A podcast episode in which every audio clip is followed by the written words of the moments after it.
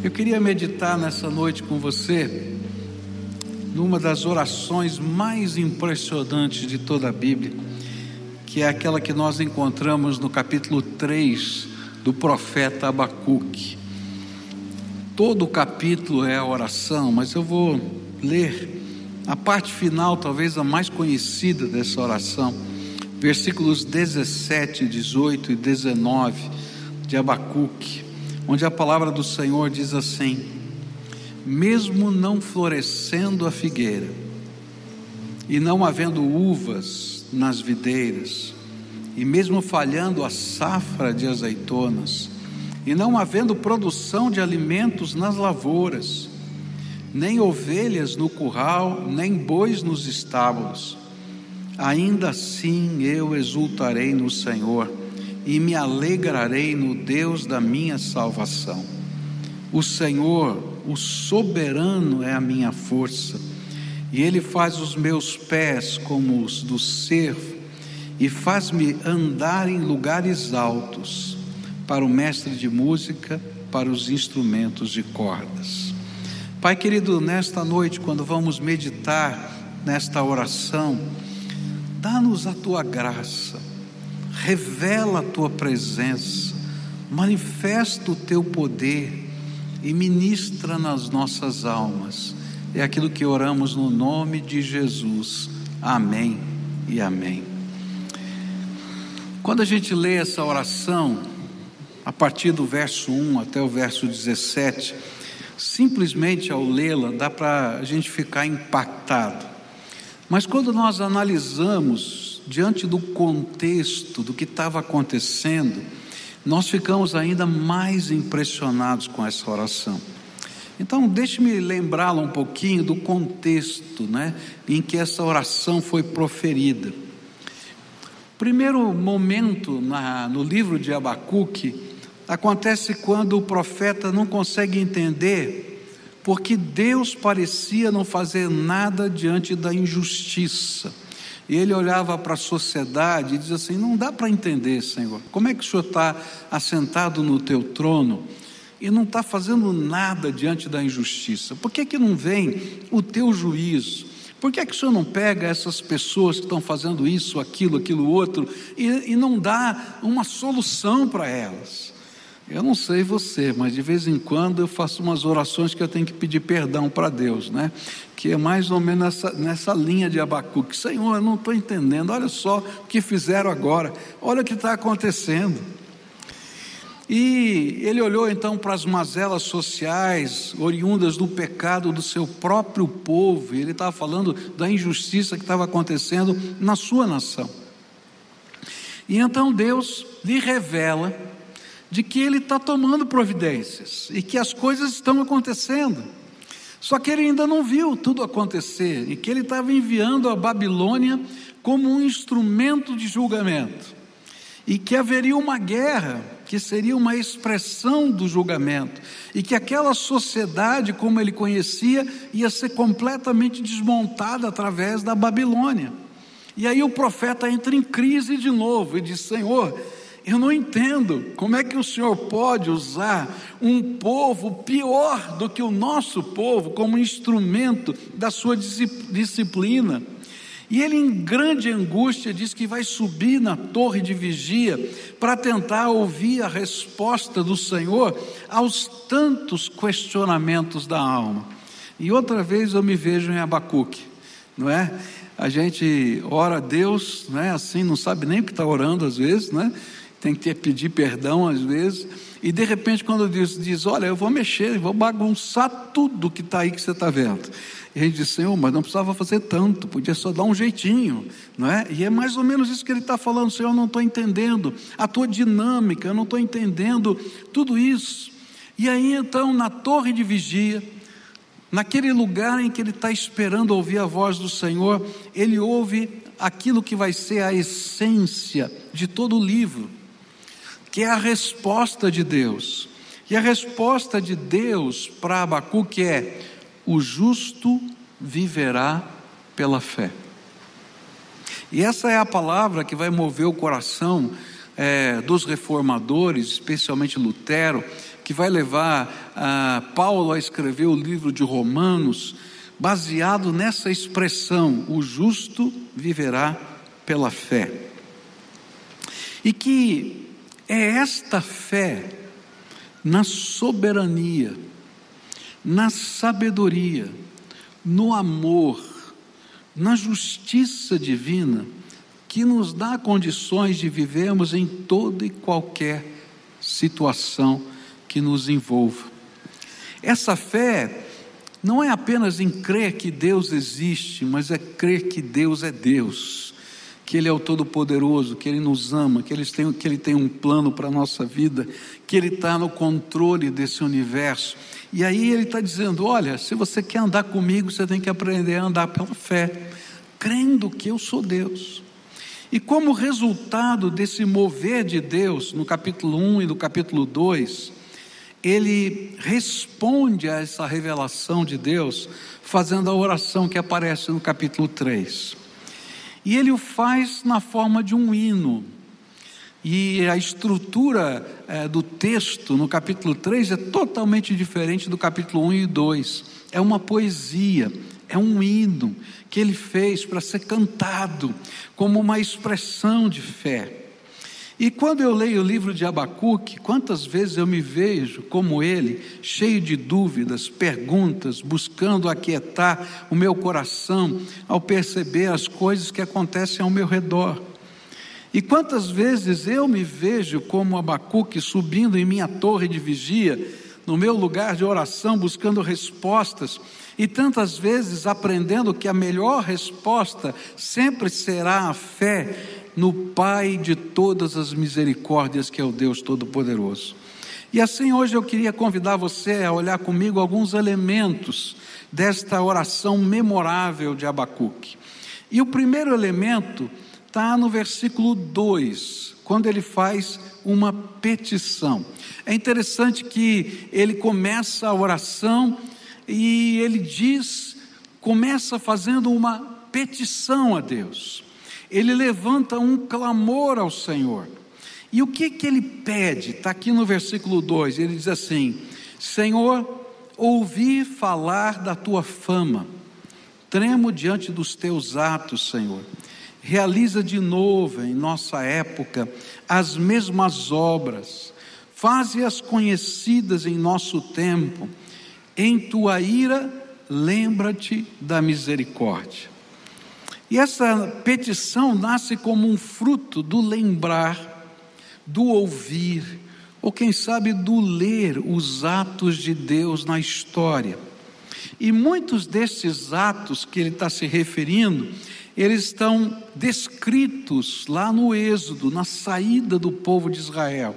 E a gente vai perceber a partir do, do versículo 3 até o versículo 15, o que ele estava lendo, o que, que ele estava lembrando, quais eram os atos de Deus, e a gente vai poder estudá-los isso, isso depois. Mas eu queria olhar para essa petição, e nessa petição ele faz dois pedidos. O primeiro, primeiro pedido é: faz de novo, faz de novo, Senhor, tudo isso que eu estou vendo aqui nas Escrituras, faz de novo, tudo isso que o Senhor já fez no passado.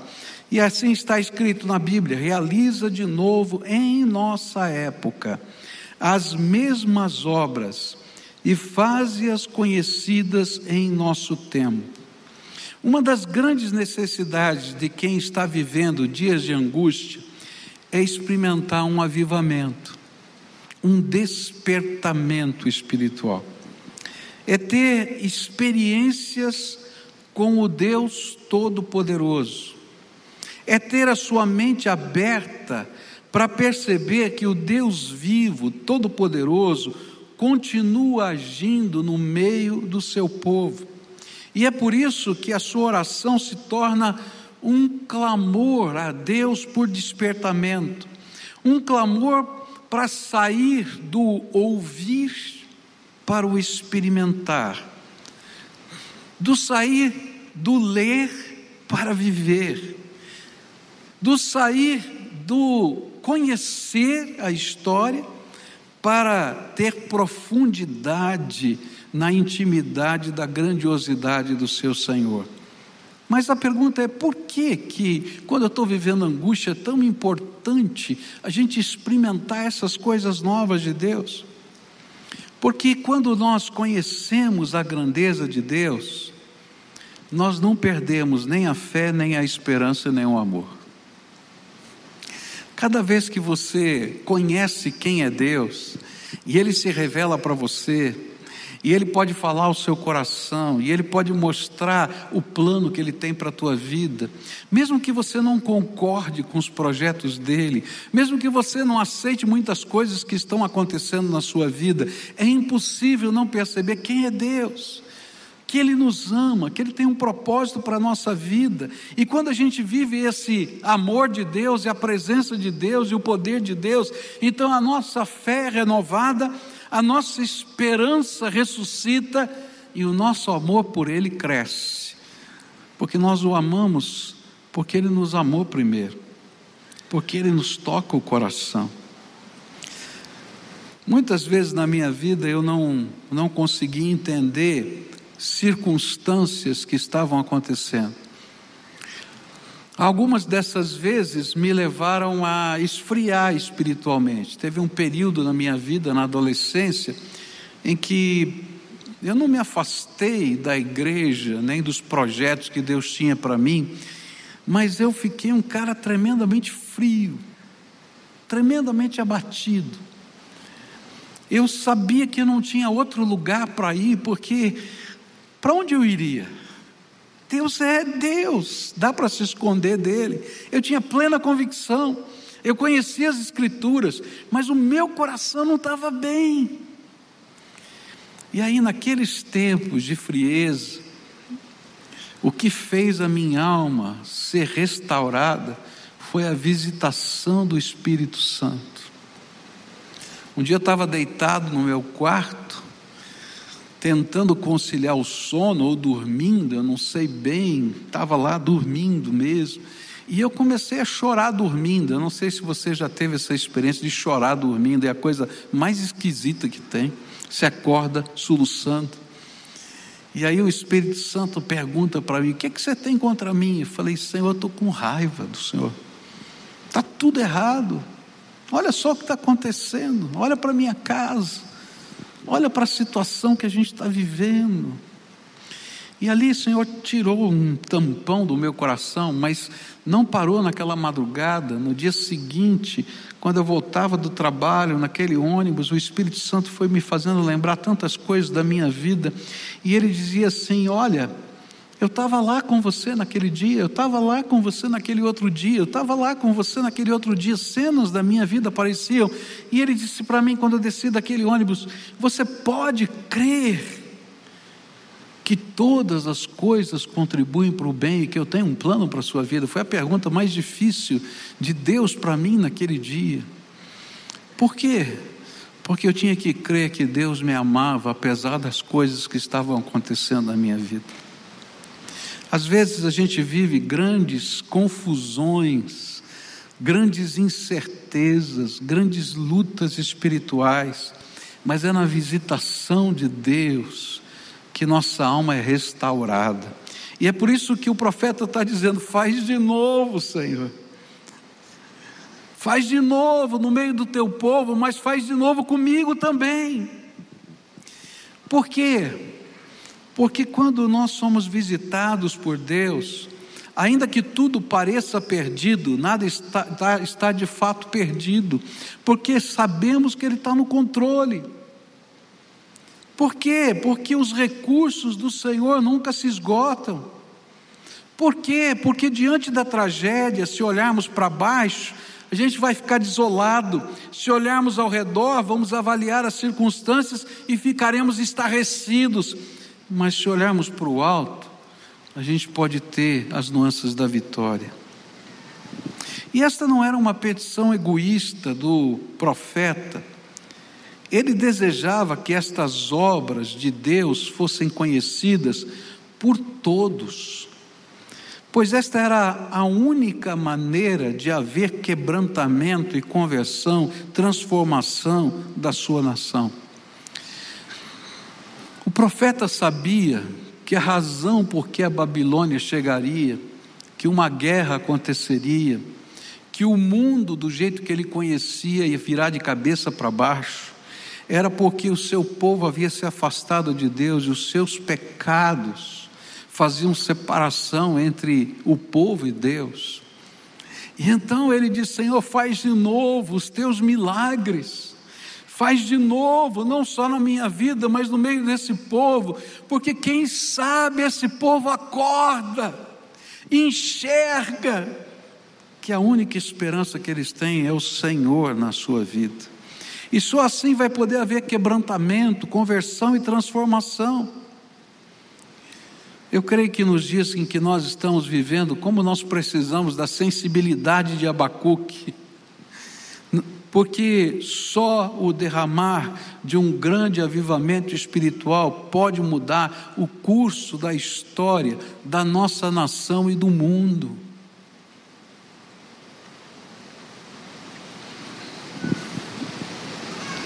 Assim, a primeira petição do profeta foi: Senhor, aviva o meu coração, revela o teu poder, faz conhecidas as tuas obras, chacoalhe o teu povo a começar em mim. que diferença, não é? Nos primeiros dois capítulos, Abacuque era, como eu e você, um aprendiz de teologia, questionador de tudo e de todos. E agora ele se torna um piedoso que busca algo mais de Deus na sua vida. Porque ele descobriu que toda filosofia e todo questionamento não vale nada se Deus não intervir com a sua graça. Segunda petição que ele faz. E é interessante que parece um contraste, parece que ele está mudando de assunto, mas ele está falando do mesmo assunto. E ele diz assim: em tua ira, lembra-te da misericórdia.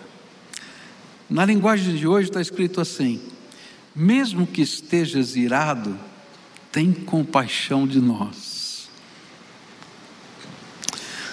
Abacuque agora acrescenta um novo pedido.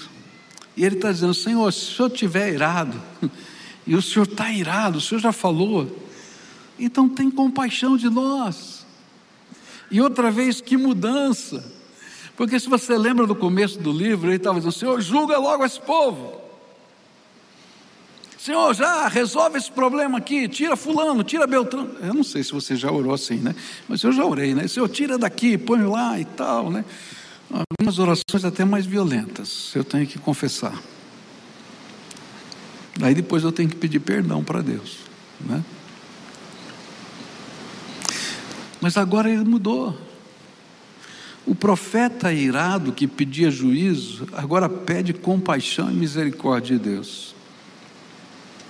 Porque ao relembrar os atos de Deus no Êxodo, ele entendeu o significado do juízo de Deus. E mais, ele entendeu também que não existe sequer um único justo em toda a terra. E essa é uma das coisas que a gente não compreende. Quando a nossa sociedade é julgada, eu sou julgado junto. Por quê? Porque não tem ninguém que não tenha pecado. Talvez alguns tenham pecado mais, mas não tem um justo, um sequer, diz a Bíblia. E quando Deus então impõe o seu juízo, ele tem que ser justo. E a justiça dele se derrama sobre todos que têm pecado. E ele se viu no meio daquilo tudo. E assim, quando ele pediu misericórdia, ele estava pedindo misericórdia para si mesmo, tanto quanto pedia misericórdia para os outros, para aqueles que viviam com ele. Porque ele sabia que os dias que viriam, e que lhe foram revelados seriam difíceis, de sofrimento, de morte em toda a nação. Os babilônios invadiriam a terra e seriam um instrumento do Senhor. E ele estava dizendo: Senhor, tenha misericórdia, faz de novo as coisas. E algumas pessoas hoje em dia se perguntam: será que adianta orar? Será que alguma oração muda qualquer coisa?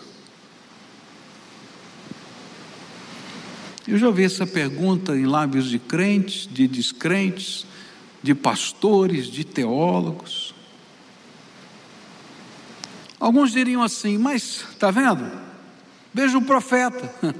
Ele orou e mesmo assim Jerusalém caiu, não adiantou nada.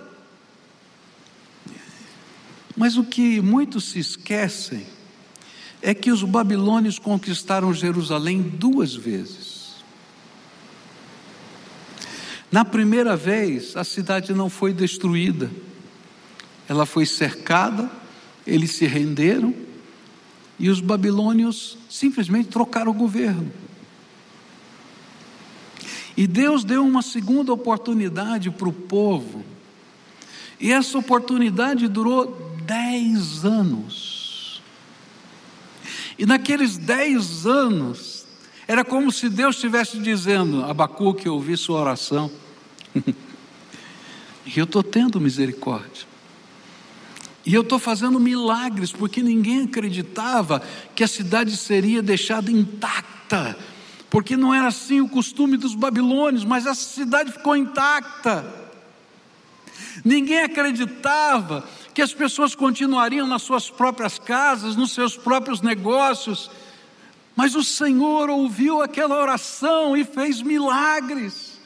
E não apenas fez milagres, mandou profetas, porque o Senhor vai mandar Isaías, vai mandar Jeremias, vai mandar Abacuque e tantos outros pregadores para dizer ao povo: o Deus vivo está no meio de vocês e tem um plano para suas vidas, mas vocês têm que mudar, tem que tirar aquilo que está atrapalhando.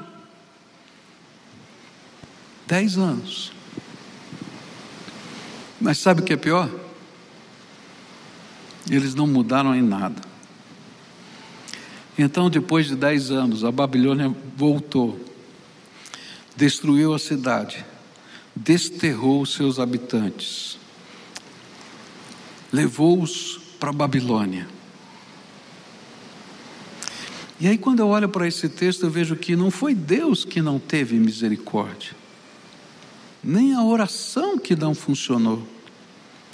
Foi o coração do povo que, mesmo vendo os milagres de Deus à sua volta, não se converteu. Nos dias de hoje, no meio dessa confusão que a gente está vivendo, e das tantas situações que eu e você estamos vivendo, eu tenho feito a mesma oração de Abacuque a mesma petição. Senhor, volta a fazer no meio do teu povo os teus milagres. Aviva nosso coração. Senhor, levanta um povo cheio de fé, cheio de esperança, cheio de amor. Um povo que crê na Sua soberania, que crê no Teu poder, que crê no Teu propósito, que se lança nos Teus braços que coloca a sua visão, o seu sonho, o seu futuro, a sua esperança no Senhor e marca a vida desse povo com os sinais do reino de Deus. E sabe, Deus tem feito isso no meio da gente. Sinais de Deus estão acontecendo, pessoas estão se convertendo essa semana passada nós lançamos uma campanha, queria desafiar você para fazer parte dessa campanha. É uma campanha de colheita, onde a gente está gravando breves testemunhos. E o testemunho não é dito de cara, a gente conta o problema, como é que estava a minha vida, como é que era a situação. E a gente diz assim: olha, você quer saber a resposta? Eu vou te contar. E a pessoa então vai lá e vai ver o segundo testemunho. E ele ouve a mensagem do Evangelho, o que é que Jesus fez naquela vida. E desde quinta-feira, quando a gente lançou a campanha, até agora, tá? Ou melhor, até sábado, tá? Até sábado, eu não tenho dados de hoje. 108 pessoas se inscreveram para fazer discipulado com alguém aqui da igreja. Isso é milagre de Deus. Deus está tocando os corações. Nós temos ouvido cada semana de intervenções miraculosas de Deus respondendo às nossas orações. Os sinais do reino de Deus estão acontecendo. Pessoas endemoniadas estão sendo libertas, tanta coisa está acontecendo. A gente olha e diz assim: Senhor, obrigado, porque o Senhor está fazendo coisas extraordinárias. Por isso eu continuo a pedir, Senhor, confirma a mensagem que está sendo pregada cada dia com as manifestações do teu reino na casa de cada pessoa. Mas eu tenho que continuar pedindo, Senhor, tenha misericórdia. E eu peço para mim mesmo, Senhor, tenha misericórdia da minha vida. Porque eu também tenho os meus embates, como você também tem. E se não for a misericórdia de Deus, o que é que eu vou fazer? E eu quero pedir misericórdia por você. E eu quero pedir misericórdia por tantos que o Senhor tem dado uma segunda, terceira, quarta, quinta, sexta chance. Porque alguém está orando, está dizendo: Senhor, dá mais uma oportunidade, dá mais uma oportunidade, dá mais uma oportunidade. Mas eu quero dizer uma coisa: um dia, o tempo da oportunidade termina.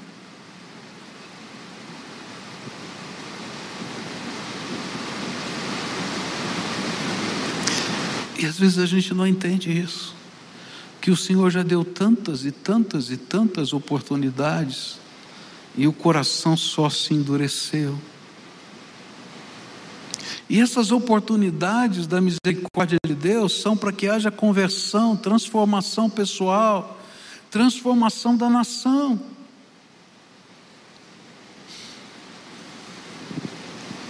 Por isso, como Abacuque, eu quero fazer estas petições. Aviva, Senhor, a tua obra, revela o teu poder e tenha misericórdia.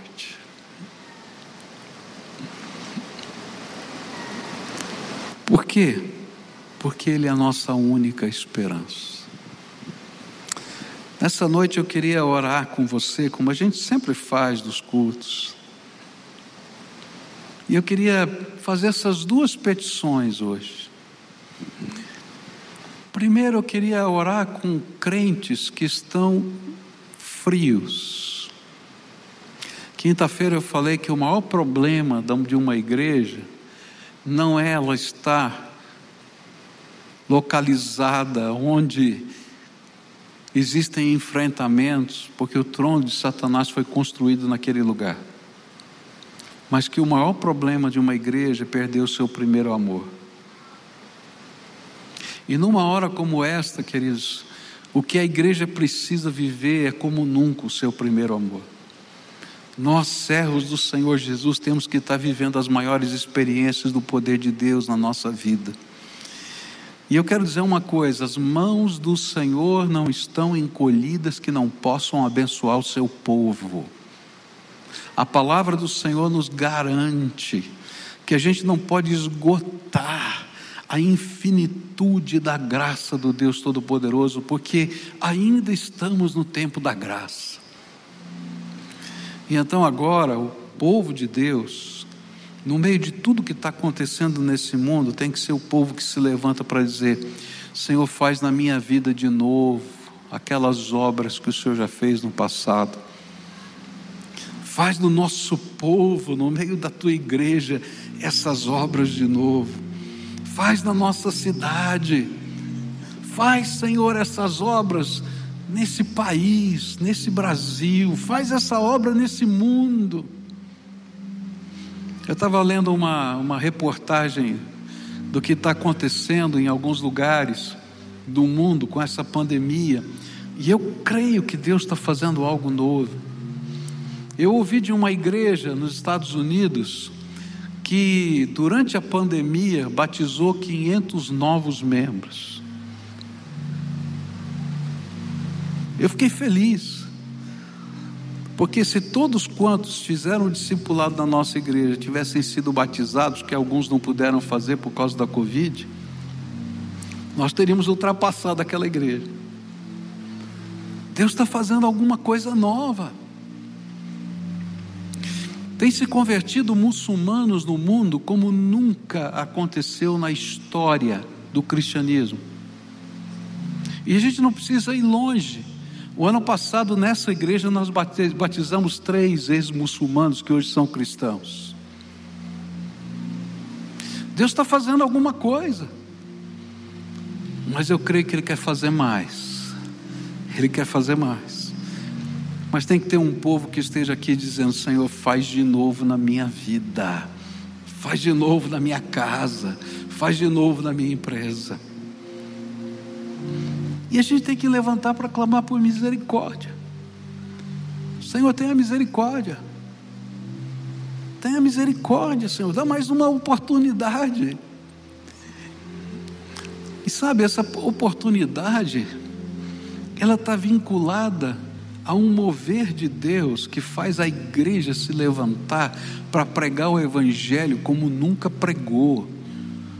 Porque se não houver uma mudança radical, coisas piores virão. A Bíblia diz que nós já estamos no princípio das dores. Mas diz também que virá a grande tribulação. E existem algumas marcas lá do Apocalipse que falam sobre isso. Um dos cavaleiros do Apocalipse são enfermidades que vêm assoladoras. E a gente está vivendo um negócio super esquisito com toda a tecnologia. Por isso a gente tem que se levantar para ser o povo que fala da misericórdia de Deus. E eu quero orar por essa igreja, por nós, povo de Deus, para ouvirmos o desafio do Espírito. Mas eu quero orar por pessoas por quem Deus tem dado uma, duas, três, quatro, cinco, sei lá quantas oportunidades. E eu queria dizer para você: não brinca com isso, porque o dia da misericórdia termina. Ela termina de modos diferentes. Às vezes vem disciplina de Deus, E na disciplina, Deus está nos dando mais uma oportunidade. E às vezes o nosso tempo na terra termina. E, gente, a palavra de Deus disse que sempre seria assim.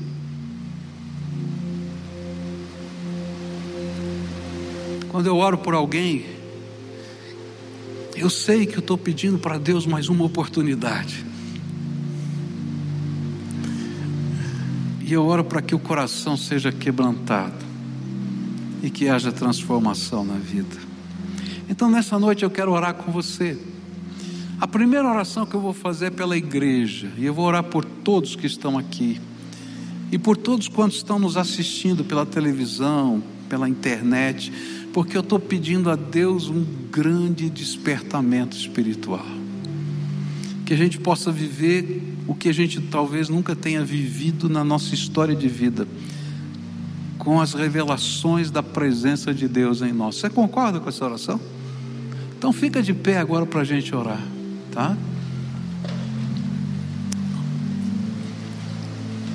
Pai querido, em nome de Jesus, o teu filho, que nós queremos nos unir com Abacuque agora e pedir, Senhor, faz de novo aquelas obras que lemos nas Escrituras do Velho e do Novo Testamento na vida do teu povo.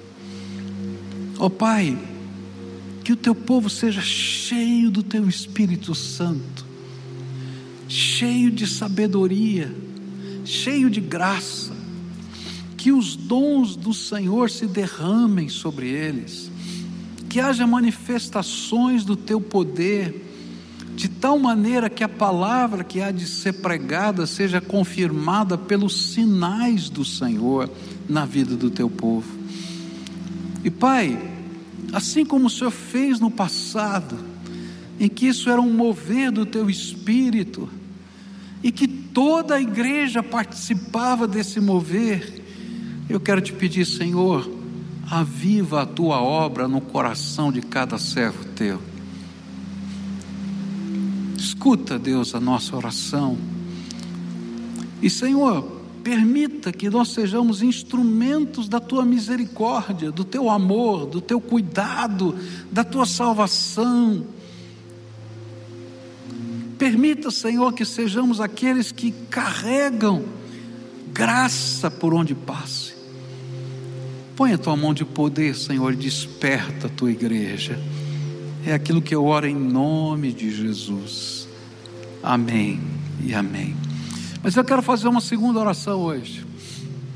Porque há pessoas aqui nesse lugar e pessoas que estão me vendo e assistindo pela TV, pela internet, que Deus já deu muitas misericórdias. Eu me lembro de um um rapaz excluído da igreja, que um dia ele chegou aqui, ele disse: "Deus me deu uma segunda chance de vida. Meu carro entrou debaixo de um caminhão, não sobrou nada do meu carro. O único lugar intacto era onde eu acabei me deitando com o impacto da batida." E ficou só ali. Eu não podia nem me mexer. Os bombeiros tiveram que abrir o meu carro inteiro e me tirar de lá de dentro. E quando me tiraram, não acreditavam que eu estava vivo. E eu disse para ele assim: Escuta, moço, e aí? Tem que voltar. Ele disse: Mas, pastor, você não sabe que confusão é minha vida. Eu tenho problemas com isso, com aquilo, tem família, tem aquilo. Eu falei: Cara, tem que voltar. Quantas oportunidades você quer? E sabe o que é triste? Já faz mais de 20 anos que conversamos, ele nunca mais voltou. Se você está me ouvindo e o Espírito Santo de Deus está testificando no seu coração, é tempo de você se entregar, porque Deus está batendo na porta do seu coração há muito tempo. Mas eu quero dizer para você que o tempo da misericórdia se encerra, ainda que tenham pessoas que estejam pedindo misericórdia por você. Então, se há alguém aqui hoje, a quem o Espírito Santo está falando, e está na hora de voltar para Jesus, está na hora de se entregar para Jesus, está na hora de deixar Jesus fazer a vontade dele na sua vida, levanta bem alto a sua mão aqui, que eu quero orar com você. Aleluia, graças a Deus. Graças a Deus, graças a Deus. Lá em cima tem gente, graças a Deus, graças a Deus. Muita gente. Fica com a mão bem alta, as duas lá para o céu. Eu quero orar por você agora. Você que está aí na sua casa, se ajoelha na presença de Deus. Senhor Jesus, tu estás vendo o coração e a vida desses teus filhos, aqui e acolá.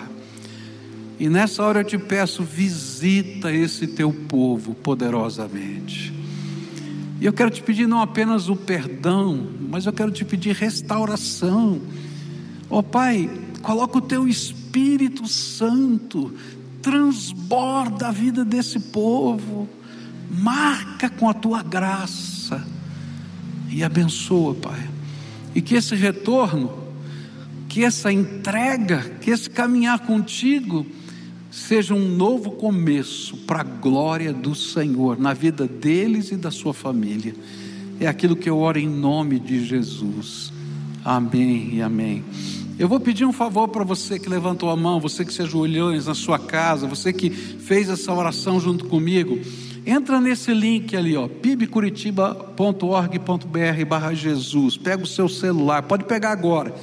E coloca lá, preenche o formulário, deixa a gente acompanhar a sua vida. Sabe por quê? Porque quando você sair daqui, Satanás vai tentar roubar a semente de novo. Essa mesma semente que já foi semeada em você tantas vezes. Deixa a gente continuar caminhando junto com você. E uma das coisas bonitas que eu queria que a gente vivesse juntos agora é essa canção que vai ser cantada aqui, não é? E talvez no estribilho você pudesse cantar junto conosco no coro desse hino. A Talita vai cantar, não é? As estrofes. É um hino antigo, mas ela expressa o que essa oração de Abacuque vai nos ensinar. A gente só viu a petição, não é? Porque depois ele vai falar dos sinais que ele viu nas Escrituras e depois ele vai fazer uma confissão de fé maravilhosa e eu quero estudar isso com vocês. Mas esse hino diz assim: Sua fé Jesus contemplará. Então ouça as estrofes e cante com ela, e todos nós juntos, o estribilho. Adoremos ao Senhor.